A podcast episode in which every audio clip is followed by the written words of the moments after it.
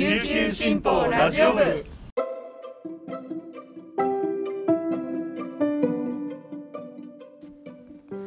おはようございます。沖縄から届ける声の長官琉球新報ラジオ部です。2021年10月14日木曜日。本日のパーソナリティはデジタル編集グループの田吹陽子が担当します。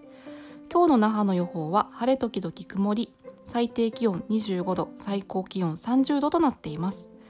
最近パレットのからくり時計が撤去されるというニュースがありましたけど私子供の頃にパレットデパートリューボンさんの子供フロアに行ってあの大きな滑り台で遊ぶのが楽しかった記憶がなぜか蘇りました。なんかあそこにもからくり時計がついてたような記憶があるんですけど今回のこのニュースをきっかけにからくり時計が現役で動いていたまあほんとちょっと前のことなんですけどなんかそのこと時代のことをみんな思い出してるんじゃないかなって思いました。ちょっと前なんでしかもよくある光景なのでなかなか写真にも撮ってなかったりすることが多いこと多くてちょっとタイムスリップしてもう一回見に行ってみたいななんて気持ちになったりしました。皆さんのちょっと前の思い出って何ですか？では本日のピックアップニュースをお届けします。はじめのニュースです。米軍嘉手納基地の周辺住民が米軍機の騒音被害を訴えて夜間早朝の飛行差し止めなどを求める嘉手納爆音訴訟で提訴に向けた準備を進める第4次訴訟の原告数が3万人を超えることが13日原告団準備会への取材で分かりました。原告数が約2万2000人だった第3次訴訟よりも増え国内最大規模の集団訴訟となっています。今月末まで原告を募り来年1月末には原告団を結成して提訴する予定です。原告は嘉手納基地に隣接する嘉手納町北谷町沖縄市うるま市読谷村の5市町村で国が定めた騒音コンターのうちうるささ指数75以上の地域に住む住民です。若い世代が原告に加わる傾向があり運動の認知度の高まりなどが増加の背景にあるとみられています。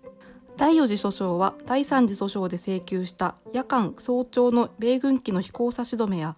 騒音で被った精神的苦痛などに対する過去と将来分の損害賠償などの請求になる見通しです。続いてのニュースです。13日午前6時46分ごろ糸満市西崎町にある太陽クリーナーのクリーニング工場の関係者からボイラーが爆発して怪我人がいると119番通報がありました。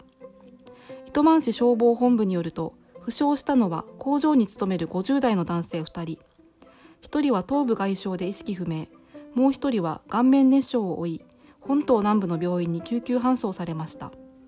糸満署によるとボイラーはクリーニング作業に使う水蒸気を作っていました。燃料として廃タイヤなどを燃やしていたところ何らかの原因でボイラーが爆発したということです。最後のニュースです。岸田文雄首相は14日午後衆議院の解散に踏み切ります。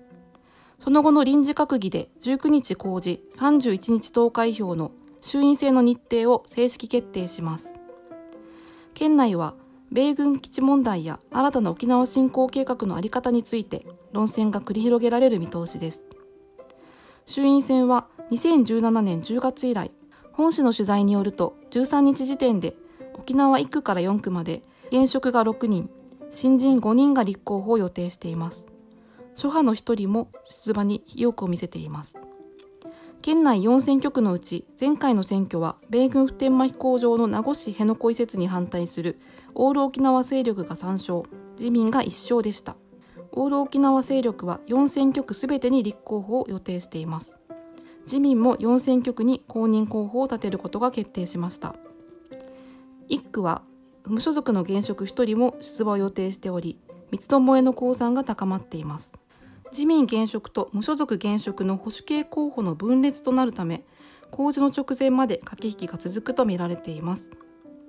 衆院選10月31日投開票です、えー、これに関係して琉球新報でも様々な企画を考えておりますのでぜひ楽しみにしてください以上今日のピックアップニュースでした今日紹介した記事の詳しい内容は琉球新報の紙面やウェブサイト琉球新報デジタルでもお読みできますのでぜひアクセスしてみてください。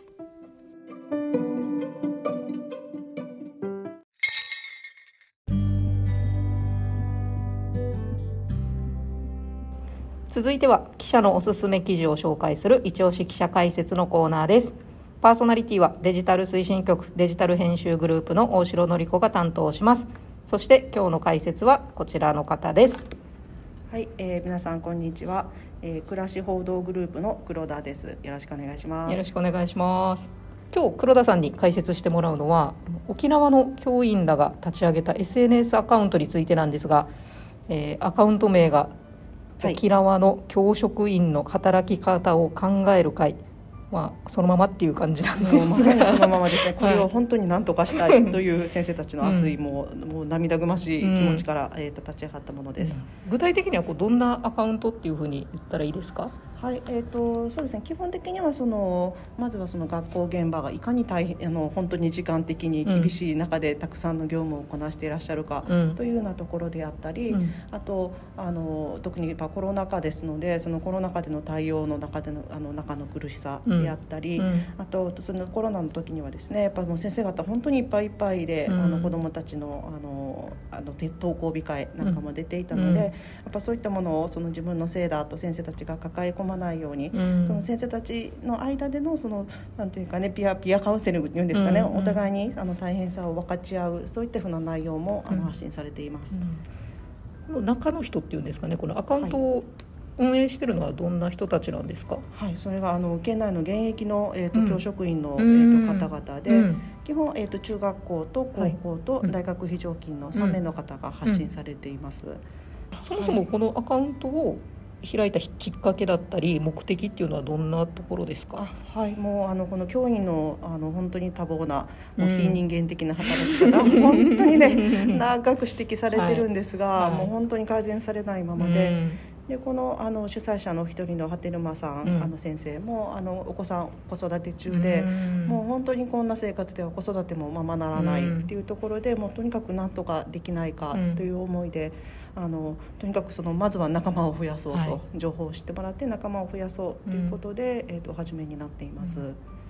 えーとまあ、ご自身の子どもさんのこともそうですし、うん、そのあまりにも忙しすぎる環境が本来その教員がやらないといけない授業研究であったり、はい、そのクラスの子どもたちの様子をよく見て話を聞いてっていう、うん、そういう対応がもうできなくなっている、うん、で本当にこう私たちがやりたい教育ってこれなんだろうかっていうところのその疑問というか限界感っていうのも、はいこの活動のすごく大きな原動力に、はい、されていますね。例えばどんなことを発信してるんですか？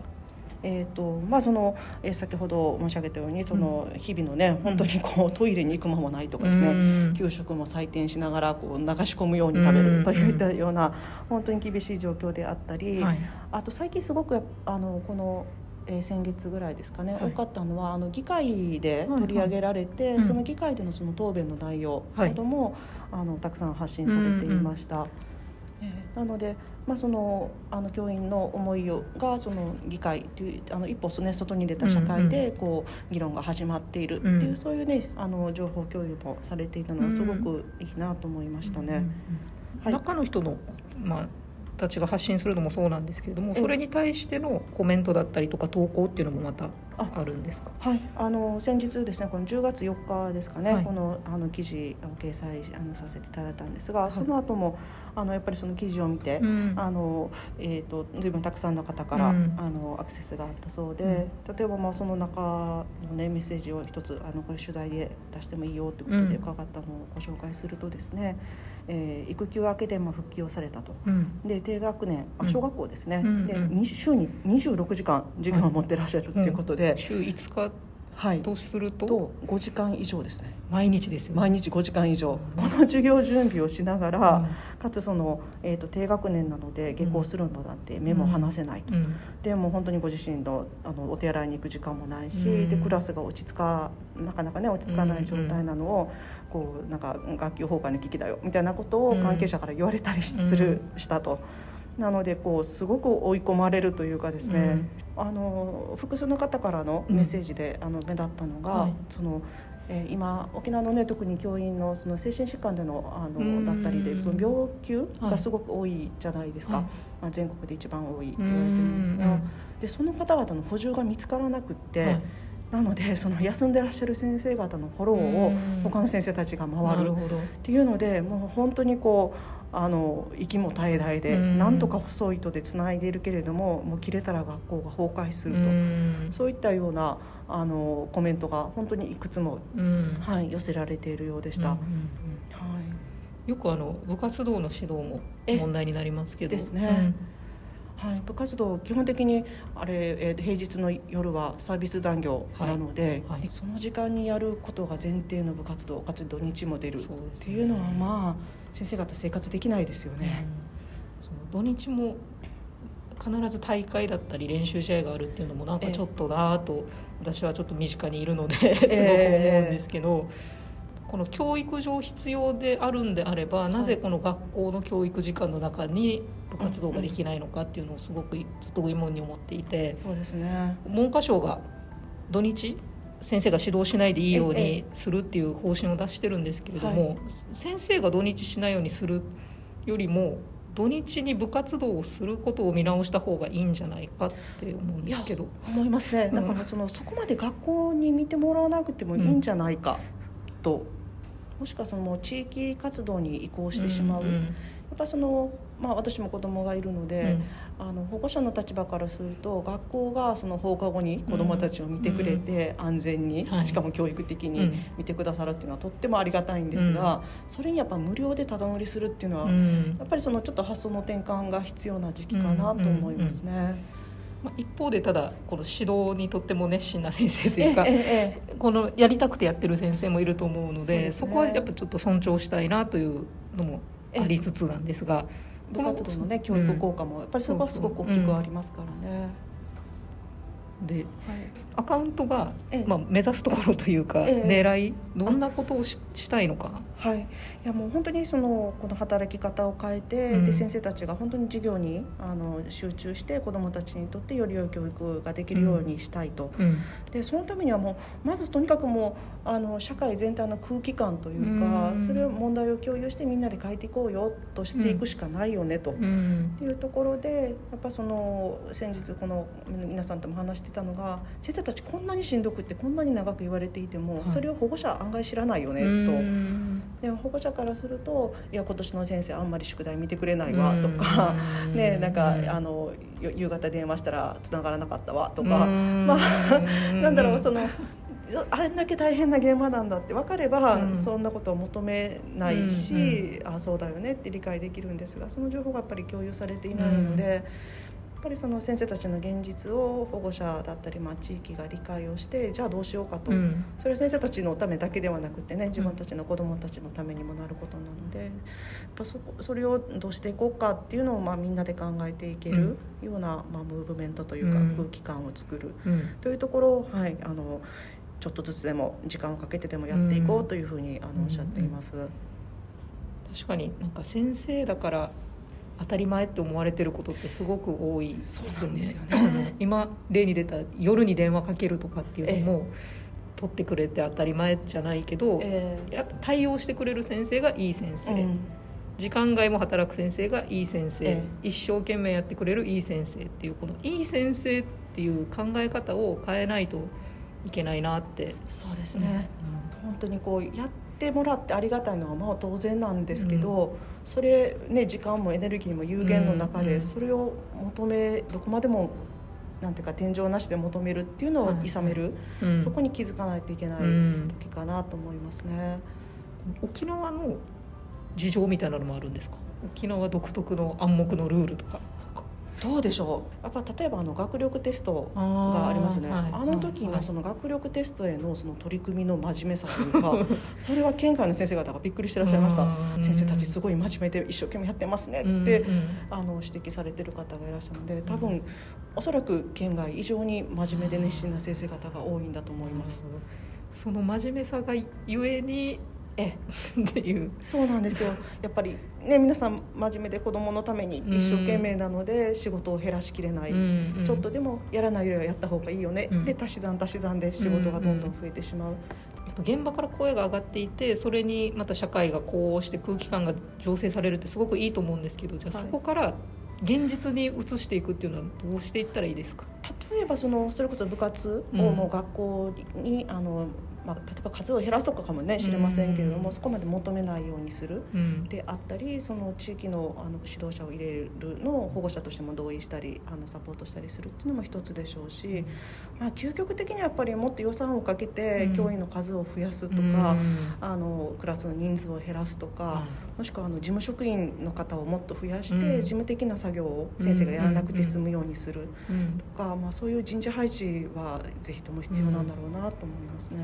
あと多分こう昔からされてるアナログなやり方とか、はい、がですね。すごく多いイメージがあって、このこれでも現場の先生も思ってるんじゃないかなと思うんですけど。そうなんです。で現場の先生ももっとやっぱ仕事を効率化する、うん、もっと減らしたい。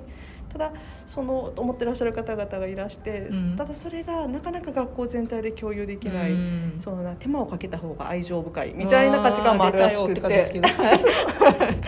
ね、だからその辺りをもっとこうビジある意味ビジネスライクに減らすところは減らすんだ、うん、でその現場の中で動ける。また周りがそれを見て先生手抜きしてるではなくて、うん、もうどんどん手抜きしてくださいと、うん、そこは捨てていいからこっちに注力してくださいっていうふうに先生たちは応援できるといいのかなと思いますね。優先順位ですよね。そうなんですよ、何を大事にするかっていう。ええだからこのアカウントがやっぱりそういう共有の場とかになっていったらいいなってすごく思いますね。そうですね、うん、本当にあのまずは教員の皆さんもきっと見てああああみたいな感じだろうし、そうじゃない皆さんからするとへえってこんななんだっていうところから。あの広がっていくとすごくいいなと思いますね。ねお互い知恵を出し合って、ええ、でそれをじゃあまた現実にど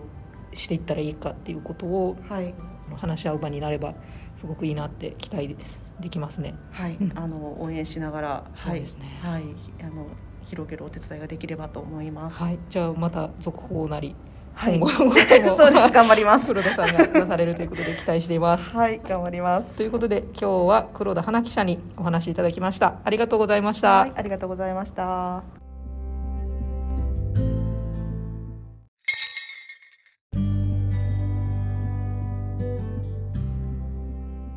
今回は教員の働き方を改善して教員と子どもたち双方にとってより良い学校を実現するために活動している SNS アカウントについて黒田花記者に解説してもらいました。私も身近に教員をしている人が結構いるんですが